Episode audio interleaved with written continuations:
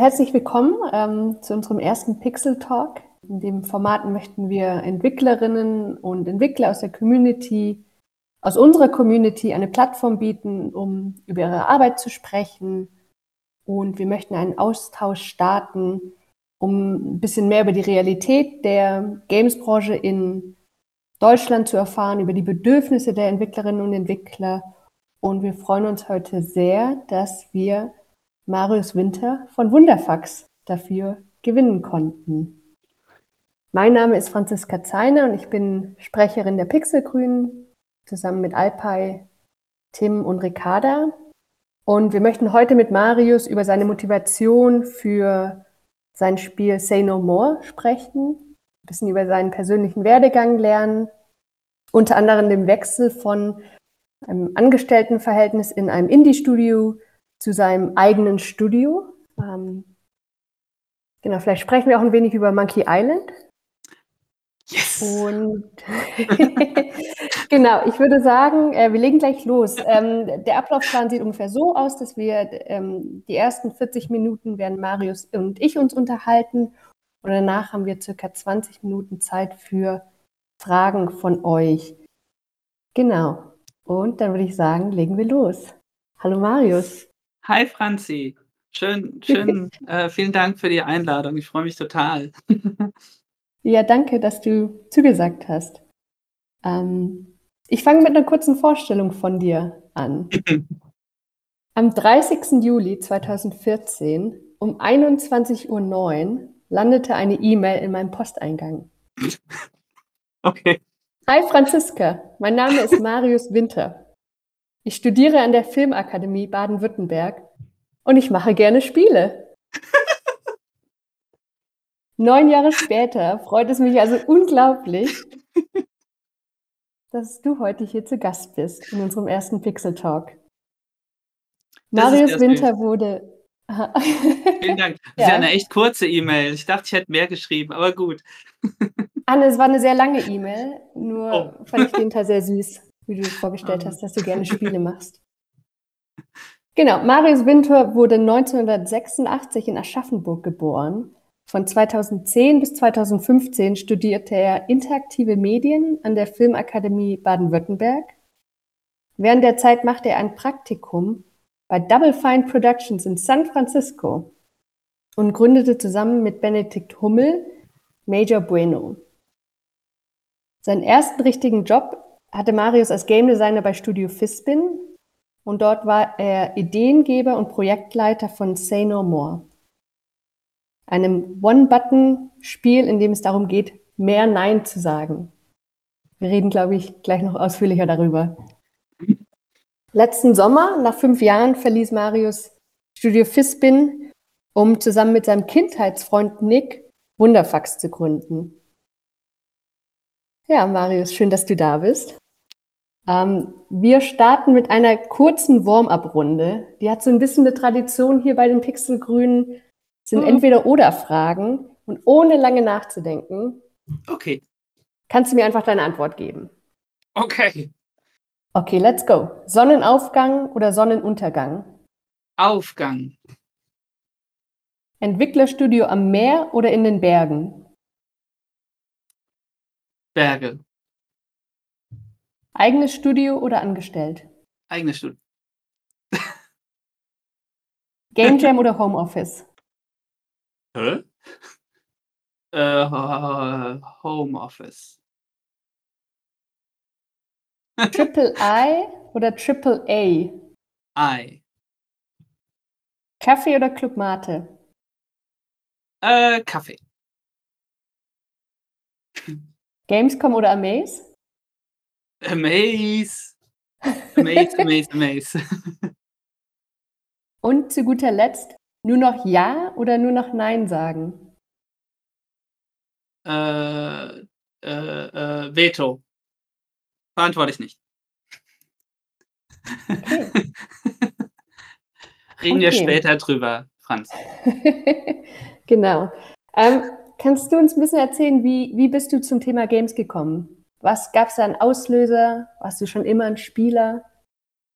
Äh, ja, ich war von, von, von der jungen Kindheit an Spieler, weil mein Dad viel Computer gespielt hat an einem Atari ST äh, und viele Adventure Games gespielt hat. Point Click Adventure. Ah, der, der, Atari ST meiner Kinder steht da hinten übrigens auch. Den habe ich irgendwann mal nach Berlin geholt. Das ist das Gerät tatsächlich, an dem ich früher Monkey Island und so gespielt habe. Ähm, es läuft noch das Ding und ich plane schon seit Ewigkeiten, dass ich das mal ein Playthrough von Monkey Island auf der Maschine streame. Aber ich habe mich noch nicht getraut. Aber vielleicht kommt es noch. Ähm, aber ja, mein Dad hat einfach viel Adventure Games gespielt und da habe ich viel zugeguckt und fand eben die Welten total schön in diesen Spielen. Und ja, mein bester Freund Nick, mit dem ich jetzt auch Wunderfax gegründet habe, der, äh, der hatte auch einen PC zu der Zeit und da hatte ich noch viel krassere Spiele gesehen, die nicht auf so einem Atari liefen. Und ja, war, war eben von jung auf total äh, fasziniert davon. Ist da ein Spiel, das deine Kindheit besonders geprägt hat? Du meintest gerade schon Monkey Island. Ist das so das Spiel oder gab es noch andere? Äh, auf jeden Fall The Secret, The Secret of Monkey Island. Äh, das hat er, also das hat am meisten Wellen ausgelöst, weil du hast vorhin gesagt, ich war auch, hatte ein Praktikum bei Double Fine und äh, davor hatte ich auch ein Praktikum bei Telltale Games und das habe ich alles Monkey Island zu verdanken. Weil ich, äh, ich hatte, ich hatte, ich, ich dachte am Anfang, ich werde Filmemacher.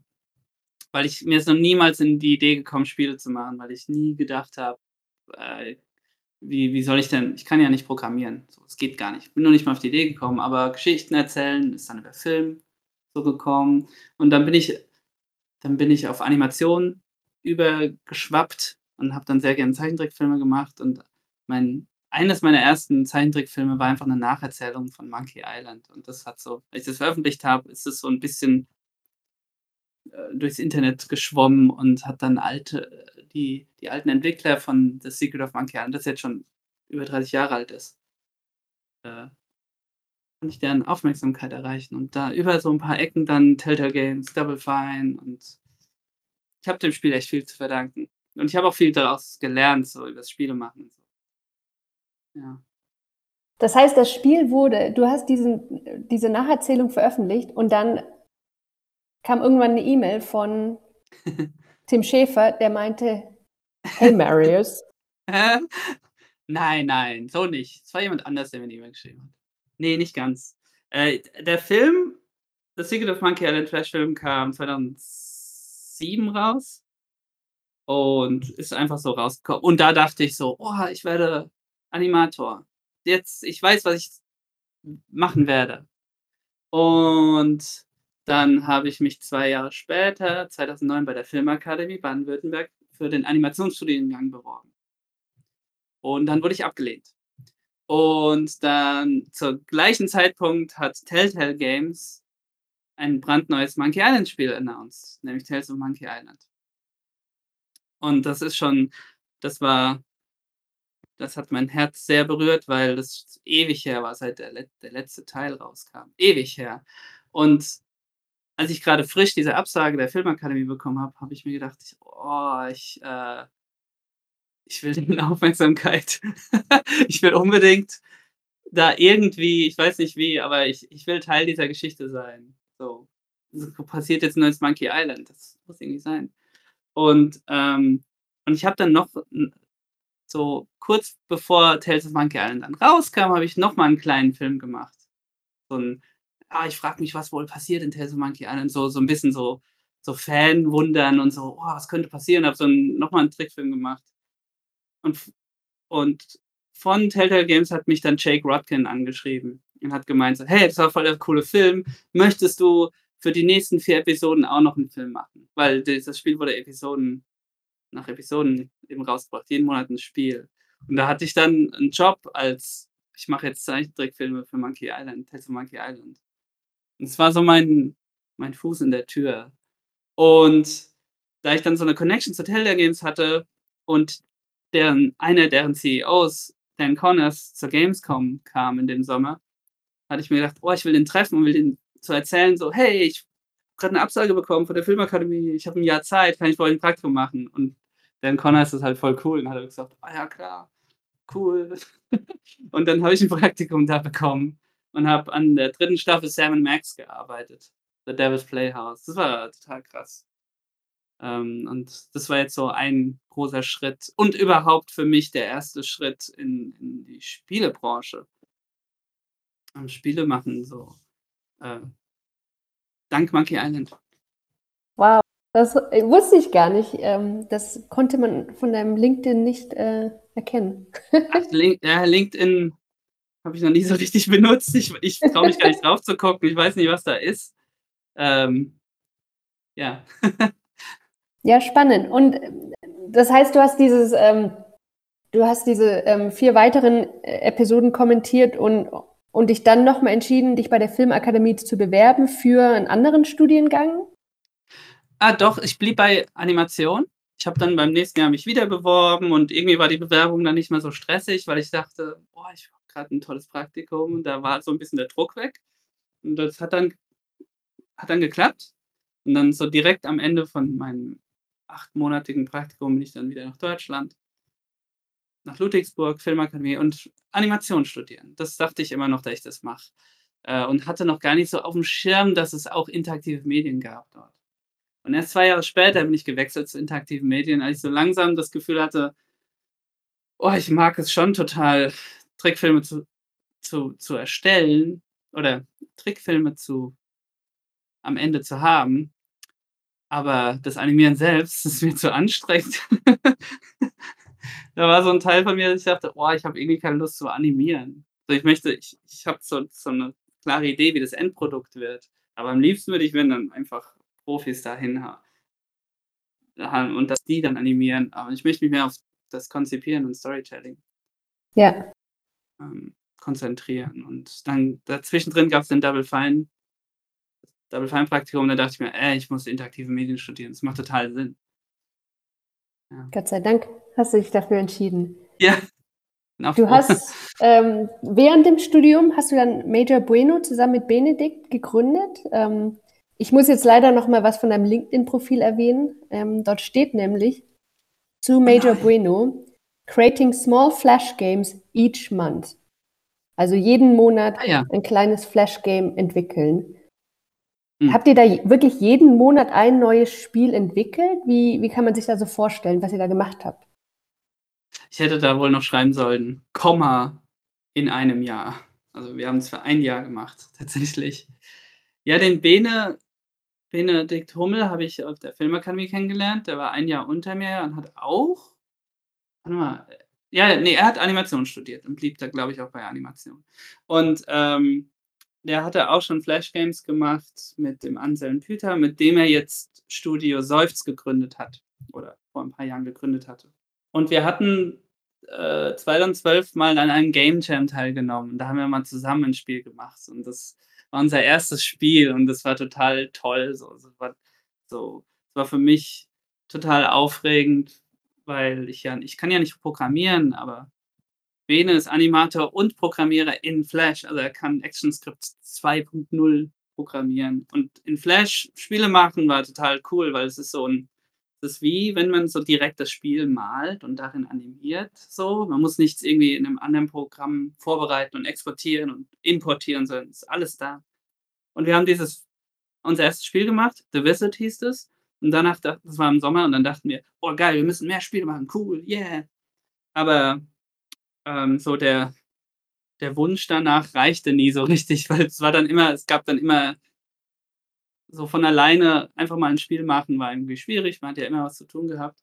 Und am Ende des Jahres hat mir dann von einer Webseite gehört, die hieß One Game a Month. Und die ist quasi dazu da, um dich zu motivieren, hey, mach, äh, hier ist eine Challenge, mach jetzt zwölf Spiele nächstes Jahr, mach jeden Monat etwas. Mach, auch wenn das nur so eine extrem kurze Interaktion ist. Hauptsache, du machst irgendetwas. Und, ähm, und da haben wir gesagt, ey, das ist perfekt, das ist so eigentlich genau der Tritt in den Hintern, den wir brauchen.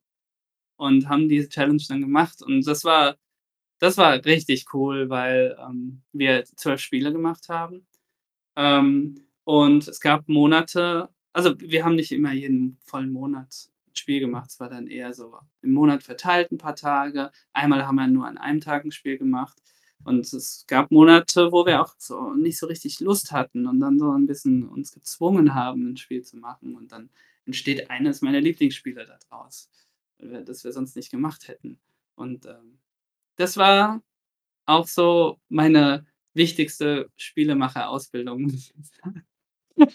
Neben dem Studium, ähm, weil das haben wir ja in unserer privaten Zeit gemacht und, äh, da haben wir 12 sehr unterschiedliche Spiele gemacht. Und welches davon ist dein Lieblingsspiel? Ähm so ganz zu picken ist schwierig, aber das, was ich eben, gemeint habe, äh, äh, hieß „A Second Chance“. Äh, ich nenne es aber immer Ground Control, weil es so 'n Ground Control NASA Simulator ist und man ist eigentlich die Person, die allen sagt, was sie zu tun haben. Und die Idee die Grundidee kam davon so so: Was passiert eigentlich, wenn du den Countdown für 'n Raketenstart machst und dich dann verzählst? Was passiert dann eigentlich? Und dann haben wir 'n Spiel draußen rum gebaut und du du schickst Astronauten zu so 'nem Asteroiden und und der muss gesprengt werden und so. Und du musst denen alles sagen, was sie zu tun haben. Also, die sollen ins Shuttle reingehen, die Tür muss zu, die Engine muss an und, äh, die machen alles. Also, du kannst also einfach die die die Bombe, die den Asteroiden zerstören soll, kannst du direkt zünden. Oder oder du kannst die Tür offen lassen, wenn du mit der Rakete losfliegst. Und dann fliegen die Astronauten raus. Und die diese das war narrativ so lustig, weil wir hatten halt 'n tollen Synchronsprecher, der den der den die Figur spricht, der der immer so mit voller äh, mit vollem Enthusiasmus diese Befehle gibt und diese Story auch, dass da irgendwie diese so dass alle auf dich hören, obwohl du deinen Job nicht gut kannst. Ich das ist irgendwie auch so 'n Theme, finde ich, was ich gerne mache an Spielen so. Spiele, wo man schlecht in 'nem Job ist, aber du hast den Job und alle müssen damit jetzt klarkommen. Das finde ich irgendwie interessant. Ja, ich sehe 'n roten Faden. Konntet ihr die konntet ihr die Spiele retten oder können die noch gespielt werden? Habt ihr's irgendwie archivieren können? Ja, ähm, äh, wir haben oder oder Bene über Studio Seufz hat 2 Spiele, glaube ich, auf HTML5 portiert. Also, man kann Caesar's Day Off und Moonwalls spielen, auch auf'm Handy. Und alle anderen, da haben wir wir sprechen im immer wieder mal so drüber, dass wir mal gucken müssen, dass wir die portieren. Ich meine aber auch, äh, auf Newgrounds, wo wir die Spiele hochgeladen haben, da ich meine, es gibt so 'n internen Emulator.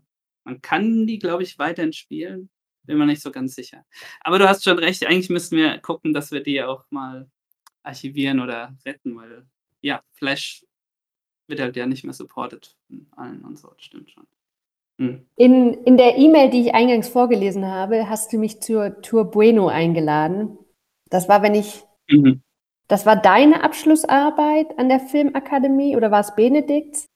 Kannst du vielleicht da 'n bisschen darüber erzählen, worum ging's da? Wie seid ihr auf die Id Idee gekommen? Was war Tour Bueno? Ja, Tour Bueno war 'n Roadtrip durch die europäische Indie-Game-Szene. 2015, so 2 Monate sind Bene und ich mit 'nem Bus und 'nem 'nem kleinen, äh, Doku-Team ähm, durch Europa gefahren und haben Indie-Spieleentwickler besucht und mit mit allen jeweils 2 Tage oder 48 Stunden 'n Spiel gemacht. Ähm, ist 'n bisschen lange her. Ich weiß nicht mehr, wie viele das waren. Ich glaube 10 oder 12. Also, ja, und das war halt so so 'n achtwöchiger Roadtrip. Und, äh, in Berlin haben wir dich besucht.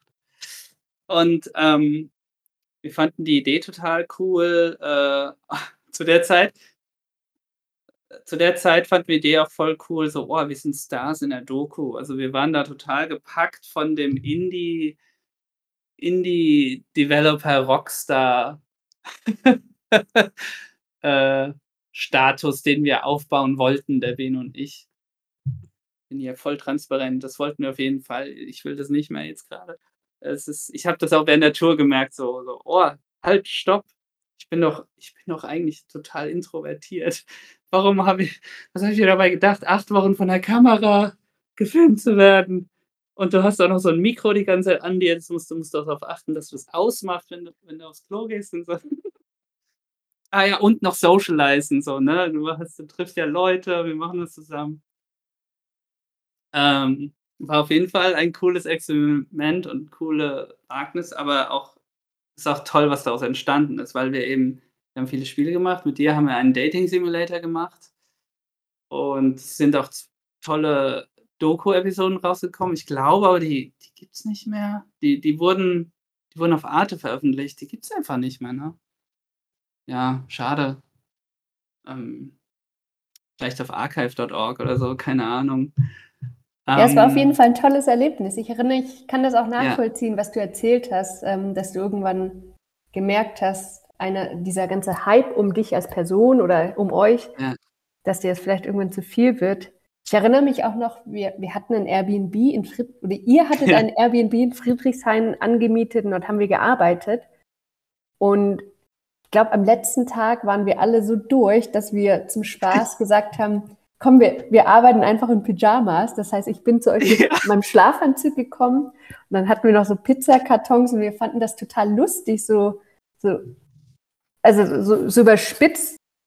Und ich glaube, wir haben Ja. gar nicht gemerkt, dass das Kamerateam das total toll fand, weil das natürlich so diesen Mhm. Stereotypen von Spieleentwicklern entspricht, die in ihren Pyjamas irgendwo im Keller mit Pizzakartons Spiele entwickeln und wir waren einfach nur noch fertig.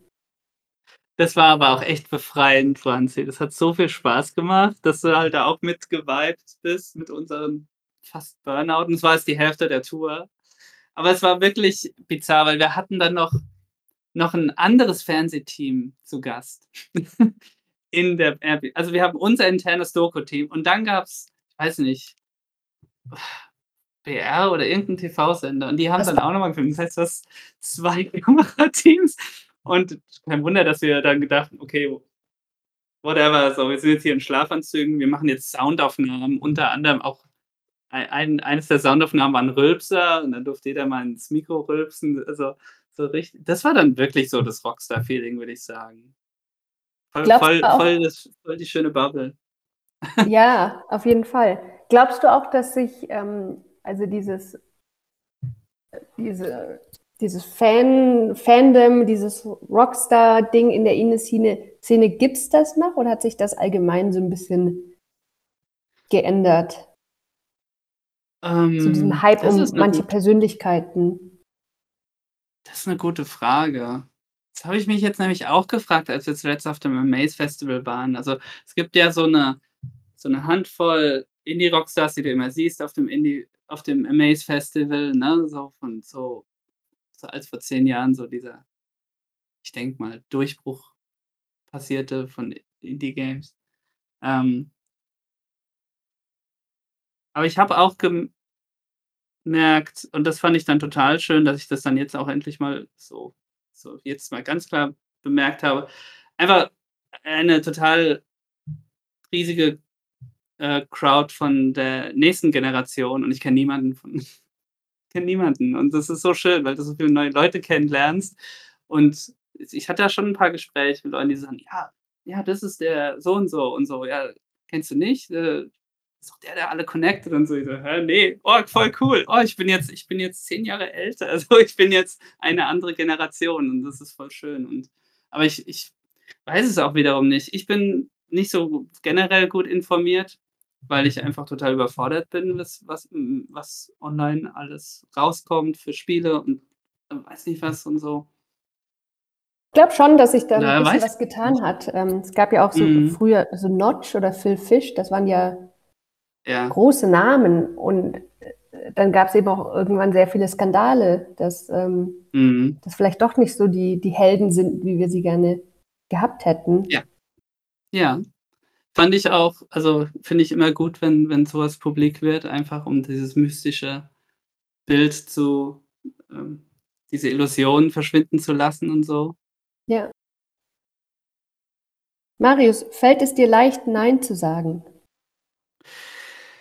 Äh, ich bin auf jeden Fall besser darin geworden. Aber, äh, so, meine das das Schwerfallen, nein zu sagen, hat auf jeden Fall auch viel damit zu tun, äh, warum wir „Say No More“ gemacht haben. Äh, aber mir geht's schon besser damit. Es es tat gut, ein Computerspiel, äh, darüber zu machen. Geholfen? Es hat schon geholfen, ja. Also, ich dachte also, ich meine schon. Ja, ja, doch. Schon. Ja, ich sage ja, ganz klar, ich kann schon viel besser nein sagen. Du, wie bist du zu der Idee mit Say No More gekommen? Wie war da so warst das du alleine? Das Wie war, äh, der Nick der Nick und ich. Äh, also den Nick kenne ich seit schon seit dem Kindergarten, hast du schon erzählt. Und, ähm, wir haben 2017 angefangen, zusammen Spiele zu machen. Ähm, da ist zuerst unser erstes Spiel war war so 'n Tribute zu „Alone in the Dark“ von 1991 oder 92. Mhm. Und das war so so 'n kleines Spiel im äh, haben wir für den Watermelon Game Jam gemacht und haben es „Alone in the Dark“ genannt. So, wir mu mussten, also Puns, immer wichtig. Äh, und danach war so die Frage: „Okay, was ist wird das nächste Spiel, was wir machen?“ Und was wir immer machen, ist, ähm, wir wir haben wir haben nie so richtig 'n Plan. Wir wir legen los und sind totale Bauchgefühl-Menschen und wir wollen uns immer gegenseitig zum Lachen bringen. Was wir zuerst gemacht haben, ist so 'n ganz einfaches Spiel ohne Thema, wo man mit wenigen Tasten etwas sagen kann und andere Figuren reagieren da drauf. Und unser Humor war halt so überspitzt, so dass okay, das ist 'n Bürosetting und Leute sind gemein zu dir und sagen: „Hey du, Herr Neuling, äh, mach mir 'n Kaffee“ und so. Und dann kannst du aussuchen zu sagen: „Ja, nein, ach, vielleicht, weiß nicht“ oder „Bin mir unsicher, was denkst du?“ Ja, diese die Kaffeefrage hat grad keinen Sinn dafür ergeben. Aber wir wollten 4 Responses haben. Ja, nein, vielleicht, egal, was was denkst du? Und das Nein sagen war direkt schon viel witziger, weil man da ist halt so jemand, der ist gemein zu dir und du sagst einfach „Nein“ und und wir haben es auch so animiert, dass die Figur dann wegfliegt und das war einfach wir haben uns kaputtgelacht. Und das ist so generell unsere Designphilosophie. Wir wollen's erst mal zum Lachen bringen. Und da haben wir dann dieses erste so 'n Prototypen gemacht, wo du durchs Büro rennst und Nein zu gemeinen Leuten sagst und totales Chaos ist und haben das bei Talk and Play vorgestellt. Äh, das ist so 'n d das jetzt seit seit der Pandemie ist jetzt wieder zurückgekehrt, ein Event in Berlin, in dem man seine Prototypen ausstellen kann. Und da haben wir dieses diese Demo gezeigt und sind mit ganz vielen Leuten in Gespräche geraten. Und das war total schön, weil die spielen das und es ist witzig, lachen, aber danach unterhalten wir uns total lang über über unsere Beziehung mit dem Nein sagen. So: „Ja, ich muss auch mal wieder Nein sagen, weil“ und die erzählen dann so ihre Be Geschichte mit ihrer Beziehung dazu. Und da haben wir gemerkt so: „Hm“ „wir haben auch nicht so wir sind auch nicht so gut im Nein sagen. Da ist eigentlich was. Da ist das da ist auch 'n Thema darin versteckt.“ Und äh, und das war dann so dieser große Aha-Moment. Das war auch dieser Moment, wo wir gemerkt haben: „Okay, das Spiel ist mehr als nur so 'n Gag-Spiel.“ Ähm, und das hat uns total äh, ja, inspiriert und auch so so und auch den Mut gegeben, weil das ist ja nur 'n One-Button-Game. Du kannst ja nur Nein sagen. Ähm, es hat uns den Mut gegeben, daraus etwas Größeres zu machen. Äh, obwohl, äh, es Stimmen gab, die sagen so: „Das äh, das das ist zu klein, das ist nur so 'n Gag-Spiel.“ Ähm, Wann wann gab es das dann schön. diesen viralen Tweet? Ich erinnere mich Ah. den Ich gab's doch auch. Anfang 2018. Da haben wir wir haben dann gesagt: „Okay, wir bald ist GDC“ „wir machen jetzt 'ne 'ne neue Version von dieser Demo“ und haben einfach 'n Video 'n kurzen Clip von dem Spiel einfach mal getwittert. Und das ging wurde so 'n bisschen viral und das hat uns voll geholfen, weil wir der Plan war, wir fliegen zur GDC und zeigen's mal 'n paar Publishern und gucken, was passiert. Und zu dem Zeitpunkt war ich schon bei Studio Fizbin, aber Nick und ich haben da schon geträumt davon so: „Oh, das macht irgendwie Sinn, dass wir zusammen Spiele machen wollen.“ Ähm und zeigen das mal Publishern und so. Und, äh, de so dass der Tweet viral ging, war halt auch, ähm, 'n großer Bonus so. Konnte man da konnte man gut drauf zeigen: „So, guck mal, das Ding kommt an.“ Ja. Und im Endeffekt habt ihr das Spiel dann zusammen mit Studio Fizbin, deinem Arbeitgeber, entwickelt, richtig? Genau. Ja, weil Studio Fizbin dann gesagt hat „Hey, das ist doch voll cool, so. Wollt ihr das nicht einfach bei uns machen? So, wir heuern Nick auch an und dann macht ihr das Spiel einfach bei uns. Habt die volle Infrastruktur.“ Und, ähm, das war einfach perfekt für uns, weil wir ja auch dachten: „Ja, wir wollen schon zusammen unser Ding machen.“ Und wir wir ich kann nicht neben der Arbeit dieses Spiel machen. Es muss schon 'n Vollzeitding sein. Aber wir fühlten uns noch überhaupt nicht bereit, irgendwie 'n Studio zu gründen. Das sind total Neulinge, ähm, keine Ahnung davon. Und dann haben wir das bei Studio Fizbin gemacht und das war richtig das war einfach genial, weil wir ja, wie gesagt, Infrastruktur war da, äh, Team war da, das ich gut kannte. Nick kam dann dazu, alle haben sich verstanden. Ähm, ja, und dann kam das wann kam das denn raus? Vor 2 Jahren, glaube ich. Ja, April 2022. Und trotzdem hast du dich dann letztes Jahr dazu entschieden, doch zu kündigen, dein eigenes Studio zusammen mit Nick zu gründen. Was war da der Auslöser, beziehungsweise wann hat es was hatte sich verändert, dass du zu dem Zeitpunkt dann das Gefühl hattest: „Das kann ich, das können wir. Lass uns machen?“ Mhm. Das ist sogar ist sogar vor 2 Jahren schon passiert. Äh, sind jetzt schon 2 Jahre unabhängig. Ähm, es war so gegen Ende von „Say No More“, wo Nick und ich bemerkt haben, ähm, wir wir würden gerne so 'n bisschen unter uns Sachen machen. Also, weil das Team war schon groß. Also, ich schätze also, die Teamgröße war jetzt variiert, aber ich denke schon, dass es so 15 Leute waren an in der Peakzeit so vom ganzen Team. Ähm, und wir wir wollten gern erst mal wieder so unter uns was machen, weil das Schöne an Nick und mir ist, dass wir so, wie gesagt, Bauchgefühl-Menschen sind und wir verstehen uns einfach sehr gut und können komischen Ideen nachgehen, ohne sie rechtfertigen zu müssen. Und wenn du ein großes Team unter dir hast, dann musst du ja auch deine Sachen, Ideen vermitteln können, damit dein Team weiß, wohin die Reise geht. Und das fällt uns echt schwer so. Und das war schon mal 'n Bedürfnis. Ja, und generell d die Produktion von „Say No More“ war halt auch das das Große. Da gab's extrem viel Learnings daraus, ähm, wie man 'nen Spiel produziert, wie man Projektpläne macht. Und wir haben sehr früh mit den Gesprächen angefangen. Also, wir haben 'n Jahr, bevor wir uns halt entschieden haben zu gehen, haben wir darüber gesprochen und haben angefangen, Geld zur Seite zu legen. Ähm, dass wir dass wir auch d Zeit und Raum haben, uns aufzubauen und unsere Vision zu finden und so. Ähm, es hat sich alles richtig angefühlt. War der richtige Zeitpunkt einfach. Und wie kamt ihr auf den Namen Wunderfax? Gibt's da 'ne Bedeutung dahinter?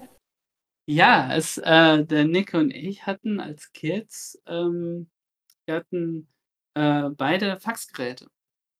Und dann haben wir uns, äh, Comics und Bilder immer zugeschickt. Das war so 'ne Art von Kommunikation. Also, ich meine, ne, klar, gab's ja no noch lange kein Internet zu Hause und so. Aber wir haben immer gemalt und so und haben uns Faxe geschickt. Und irgendwie ist ist Nick auf den Namen Wunderfax gekommen. Das war irgendwie total schön. Es war 'n cooler Moment. Und wir haben dann gemerkt: „Boah, alle Social Media, äh, Accounts, äh, bei allen Plattformen ist Wunderfax noch frei.“ Noch niemand hatte das, weißt du, auf Twitter und auf äh, auf Instagram, TikTok. Wunderfax @Wunderfax ist frei und das ist auch echt wertvoll. Wir hatten noch andere Namenideen, aber die sind natürlich alle vergeben und dann musst du dann Wunderfax_Games oder so nehmen oder so. Und das da dachten wir: „Wow“ „das müssen wir Jackpot. das müssen wir nehmen.“ Jackpot auf jeden Fall. Und wie so wie ist das für dich, äh, oder wie war das für dich, Wunderfax zu gründen? Also, welche Herausforderungen hast du persönlich so 'n bisschen? Ähm, Mhm. und vielleicht kannst du ha noch 'n bisschen mehr über Wunderfax erzählen. Habt ihr 'ne Mission, 'ne Vision außer den weirden Games? Mhm. Also ja.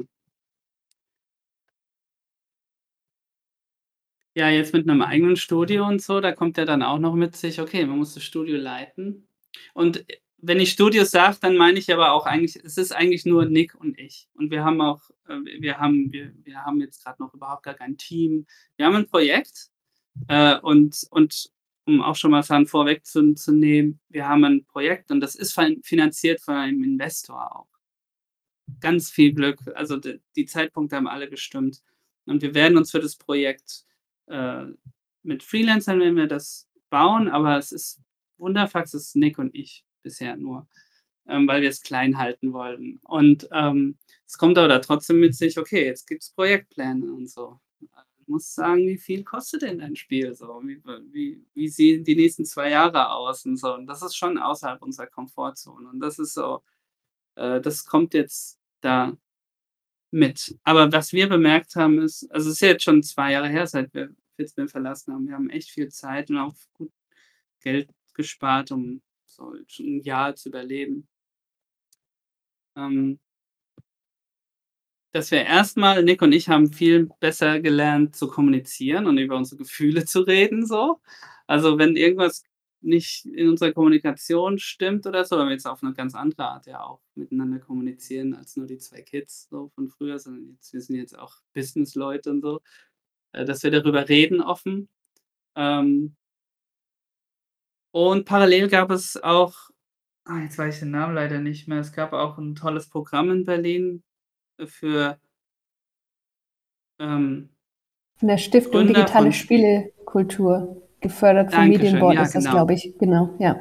Genau, richtig, ja. Das ist eine Workshop-Reihe für Gründer für Spielestudios. Das war, da waren wir voll dankbar, weil vorher haben wir Arbeitsamt und so, da gibt es so Kurse, aber da irgendwie passt überhaupt nichts für die Spieleentwicklung. So.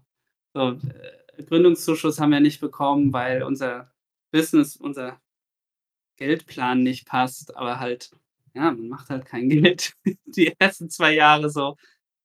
Ja, und was auch richtig, wir hatten, wir hatten am Anfang, was schon schön ist, die, die Konzeptentwicklung, weil wir wieder so uns einfach so nach vorne gefühlt haben, hatten so eine Spielidee, hatten Prototypen, war wieder richtig cool. Medienbordbewerbung und da haben wir nochmal gemerkt, hey, das ist echt, Bewerbung ist echt schwierig, so, so ein Konzept schreiben. Wir schreiben einfach nicht. Wir, so, diese Ideen, Gefühle auf Papier zu bringen, das, das fühlen wir uns nicht wohl irgendwie, weil es uns nicht so liegt. Wir schreiben Texte und denken sich, oh, das klingt nicht so, wie ich es denke, aber okay. Und Medienbord konnte wir überzeugen. Medienbord hat gesagt, cool, ihr kriegt auf jeden Fall 50% von dem Budget. Ähm, aber wir haben kein, kein, keine anderen Wege gefunden, den, die restlichen 50% zu finanzieren. Äh, äh, ja, Pitchings an Publishern, alles so. Wir hatten keinen Elevator-Pitch für dieses Spiel. So. Und das hat einfach nicht geklappt. Und ähm, das war schon, das war fast ein halbes Jahr, wo man einfach so das war einfach total unbequem, weil erstens verbringst du die meiste Zeit damit, irgendwie dein Spiel zu erklären, das du schon in- und auswendig kennst, aber du weißt nicht, wie du es übersetzt auf Papier. Das, ist bei, das fällt Nick und mir schwer. Und dann wartest du viel und pitchst viel, aber du wartest viel. War eine komische Zeit und das war echt eine Herausforderung, mental auch. Aber wie wir, was wir dann gemacht haben, um da ein bisschen rauszukommen aus dieser, aus diesem komischen Wartebereich, da haben wir einfach ein neues Spiel angefangen. Und ähm, so ein anderes Projekt. Einfach immer wieder so das machen, was wir am liebsten machen und zum Lachen bringen. Und, ähm, und das ist das Spiel, was wir jetzt machen. Das ist, das ist krass. Unser erstes Projekt, wir haben nie einen Publisher gefunden. Wir mussten im Medienboard dann leider absagen, obwohl das Medienboard uns zugesagt hat, diese 50 Prozent. Aber wir haben einfach nicht den Rest gefunden. Aber das, es gab ein neues Spiel und und zu dem Spiel haben wir auch, wir haben einen TikTok veröffentlicht. Also wir haben angefangen, TikTok, einen TikTok-Account zu machen. Wir wollten schon lange mal wieder während dem Designprozess Dinge zeigen, veröffentlichen. Und der zweite TikTok, was einfach so ein Zusammenschnitt aus Szenen aus diesem neuen Spiel war, der ging auch wieder durch die Decke. Aber das, das ging viel zu sehr, also das war viel zu früh einfach. Wir haben ja noch nicht mal ein Prototyp für das Spiel. Und es hat so viel Aufmerksamkeit bekommen und danach haben wir erstmal nichts gepostet. Wir haben bis heute noch nichts gepostet und das ist jetzt ein Jahr her, weil wir so Angst hatten, ähm, weil wir noch keinen Plan hatten. Wir, kannten das Spiel noch gar nicht. Äh, und äh, das war dann auch wieder zu viel Aufmerksamkeit zu früh. Ist es dir Aber schwer gefallen? Danach, ja. Hm, Bitte, Entschuldigung, sag du. Ich wollte nur sagen, dann kurz danach hat sich dann ergeben, dass wir einen Investor gefunden haben, der, der dieses Spiel finanzieren möchte. Aber, aber und wir warten und, und ja, bald wollen wir uns wieder so herantasten an das Social Media mäßige. Darauf freuen wir uns auch total. Wir wollen ja teilen, aber das, das war zu früh. Wir hatten noch keinen Plan in diesem Spiel. In der Zeit nicht die Hoffnung zu verlieren in dein eigenes Projekt? Oder warst du da felsenfest davon überzeugt, dass auch wenn ihr keinen Publisher findet, das ist ein super Spiel, das wird irgendwann mal gemacht? Äh, ja, wir hatten auf jeden Fall, also wir glauben auf jeden Fall unser erstes Spiel, was so ein halb autobiografisches Spiel äh, ist. Und es ist dann einfach jetzt in der Schublade und wartet darauf, dass wir da irgendwann mal wieder was dran machen. Nee, Nick und ich haben uns damit wohlgefühlt und das war auch irgendwie so die, ich, also ich, da, an, an die Projekte glauben wir, also den Glauben können wir fast nicht verlieren, weil die Projekte, die wir machen, die bauen alle auf diesen, dieses, der Nick ist, äh, ist auch, der lebt auch in Berlin und der, der, das ist sein Arbeitsplatz. Wir sitzen auch in einem Zimmer, wenn wir arbeiten. Und das, äh, das ist so unsere, unser Weg, dass wir immer, dass wir immer so etwas Emotionales aus uns rausholen. Und es passieren Dinge in dem momentanen Spiel, äh, Nick setzt dann was um und dann wird Tränen gelacht und so. Und, und, und diese, diese emotionalen Momente suchen wir beim Konzipieren. Und, und dann wissen wir, okay, das, das ist total etwas Wertvolles. So. Das, das, das, sind, das ist unkopierbar, dieses Spiel. Das ist unser Spiel. Und deswegen ähm, ist für uns eher das Schwierige, wie, wie, wie übersetzt man das für die für die Welt des Geldes. ne? So die, die, für die Leute, die darin investieren wollen, aber auch Geld zurückbekommen wollen und so. Und diese Übersetzung, das ist extrem schwer für uns. Das ist nicht so unsere Sprache. Kann ich verstehen. Das ist auch eine ganz schwierige Zeit mhm. gerade. Ich, ähm, mhm. ich habe noch ein paar Fragen, die ich dir auch gerne stellen möchte, aber ich möchte auch ähm, unser kleines Publikum einladen. Falls ihr Fragen habt, könnt ihr euch gerne melden. Ihr könnt sie gerne im Chat schreiben. Ich kann die dann vorlesen. Ist Spieleentwicklung für dich politisch, Marius? Auf jeden Fall. Also ich, ich, also ja, ich, also ich, ich denke halt, alles ist ja politisch. So. so also es geht gar nicht unpolitisch.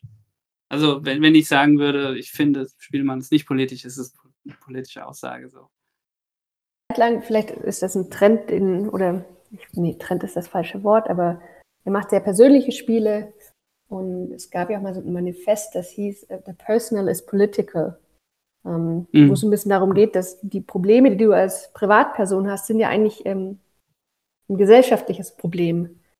Und vielleicht trifft das auch auf eure Spra äh, Spiele zu. Ja, wir hatten also guter Punkt. Ähm, was ich mir vor ein paar Jahren auch, was weiß ich, mit, ich habe mich vor, ein paar Jahren damit befasst, über meine Sorge, dass ich mich nicht genug politisch invol, äh, äh, in, involviere in der Welt. So. Und dachte so, ah, ich sollte mehr tun, aber was sollte ich tun?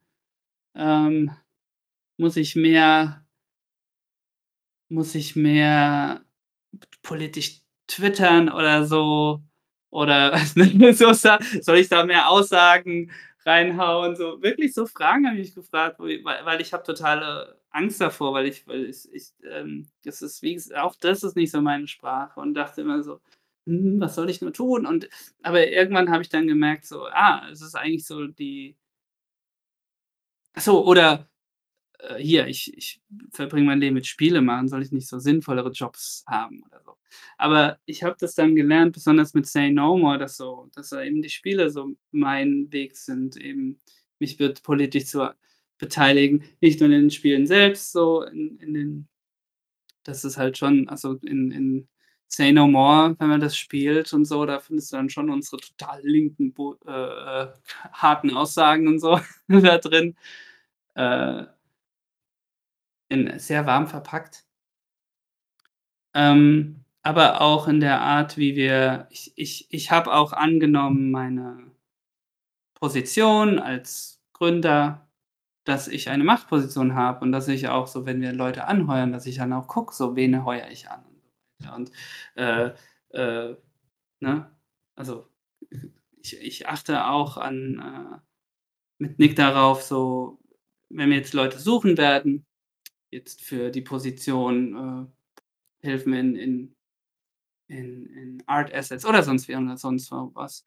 Dass wir nicht einfach blind anheuern und einfach nur auf das Portfolio achten, sondern auch, okay, wir gucken da schon mehr auf Gruppen, die eher zu Minderheitengruppen gehören und so weiter. Und dass wir diese Verantwortung tragen und und nicht sagen: „Ach, ne, der Markt regelt das und das stimmt Mhm. nicht.“ Ja. Und, ähm, das war so 'ne ich weiß ich weiß, es gab nicht irgendwie so 'n Aha-Moment, aber Finde ich 'ne schöne ich weiß nicht Einstellung. was die Frage war. Okay. Ne, äh, perfekt. Was hat dich eigentlich dazu bewegt, auf den pixelgrünen Discord-Server dem beizutreten? Das war auch so so auch das war auch so 'n Anstoß, so dass ah, da kann ich mich auch so 'n bisschen mehr politisch so da 'n bisschen im Kontakt sein. Ähm, aber ich bin echt unfähig auch in Discord, muss ich auch sagen. Aber Hauptsache, ich bin jetzt mal drin und kann immer wieder reinkommen. Aber ich habe immer noch nicht raus, wie ich, äh, Discord richtig benutze. Bin so schnell überfordert, ähm, mit den Nachrichten. Es gibt schon 'n paar Fragen im Chat. Ich äh, ich würde dir mal die erste stellen. Und zwar fragt Tim, ob du jungen Leuten empfehlen würdest, in die Games-Branche einzusteigen. Kann man von dem Geld überhaupt überleben? Oh nein. Ich ich denke so auf jeden Fall auf jeden Fall, ey, unbedingt in die Spielebranche einsteigen, weil ja alle Stimmen brauchen und halt einfach auch wa was man auf 'nem Amazfest gemerkt hat, so es wird immer innovativer. Und es ist eben ein ein eine Branche, in der man sich ausdrücken kann und so. Und wenn jemand, äh, da hin möchte, auf jeden Fall. Das Geldding ist aber echt 'n Problem. So, ähm, da weiß ich jetzt grad auch nicht so richtig, äh, da was äh, da Trost zu zeigen, auch wenn man merkt, okay, es es ist schon ähm, es bewegt sich schon etwas, dass es mit Fördermitteln mehr klappt und so weiter. Und ich meine, jetzt gab's wieder f Deutschlandförderung, da gab's jetzt wieder 'n Stopp, aber überhaupt die Existenz der Deutschlandförderung war ja schon 'n großer Schritt. Ähm, aber es ist schwierig, wenn ein Spiel sich nicht verkauft am Ende es es ist leider doch so, du du musst für den kommerziellen Gewinn entwickeln grade. Und das ist et echt etwas ich wünschte, wir könnten da ausbrechen und Spiele nur des Spielemachens machen können. Ähm ja. Also, finanziell wird's schwierig, muss ich ehrlich sagen. Leider so. Gibt Aber aber ich hoffe, ihr seid trotzdem stur genug und macht es trotzdem. Gibt natürlich auch die Möglichkeit, sich in größeren Firmen anstellen zu lassen. Ja. Da da gibt's meistens 'n Gehalt. Aber es Ja, stimmt schon, stimmt. haben also, ich habe letztens, ähm, 'n Artikel gelesen, da ging's war so 'ne Analyse von Steam-Spielen Analyse von Indie-Spielen auf Steam. Und der Median, also das, ähm der na, nicht der Durchschnitt, aber so das äh, das, ähm das 50. oder weiß gar nicht, wie man das perfekt ausdrückt. Der Median, ähm, am Profit von Indie-Spielen auf Steam liegt bei 2.000 $ oder so. Und das ist ja Mhm. wirklich sehr Tja. wenig. Ja, ist Peanuts. Und gleichzeitig kommen jeden Tag wie viel? 30, 40, 50 Spiele raus? Ja. Ähm ja, es ist schon grade 'n bisschen anstrengend. Aber Was, es ist auch, ähm wie gesagt so da gibt es aber auch das Amaze-Festival, was riesig groß ist. Und das ist so nicht einfach nur 'n Indie-Game-Festival, das ist 'n Art-Game-Festival. Da kommen wirklich die die coolen, weirden Sachen. Mit weird meine ich was sehr sehr positiv so. Ähm, und das das kriegt ja auch mehr mit jedem Jahr mehr Aufmerksamkeit. Also, es passiert ja auch. Es ist nicht hoffnungslos. Das auf jeden Fall. Würdest du dir für die Spielebranche in Deutschland wünschen? Und glaubst du gibt's da irgendwas, wo sich die Pixelgrünen für einsetzen könnten, deiner Meinung nach?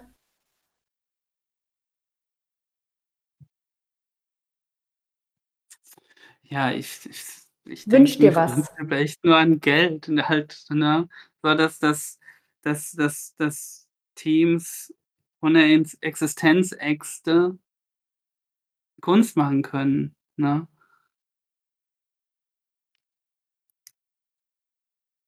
Es ist das Geld, das blöde Geld. Ne? Und und irgendwie ich weiß nicht, wie es aussehen kann, aber man braucht 'ne Sicherheit nach einem Projekt. Du arbeitest über 'n Jahr 'nem Projekt und dann kommt's raus und wenn es nicht hohe Wellen schlägt, dann was danach so? Und da 'n Sicherheitsnetz für Künstler, ne? Das brauchen wir. Ja. Gibt's sonst noch Fragen von euch? Ich kann auch je nach Zeit, äh, wenn wir Stunden haben ich kann viel über Monkey Island erzählen. Ähm Leg mal los.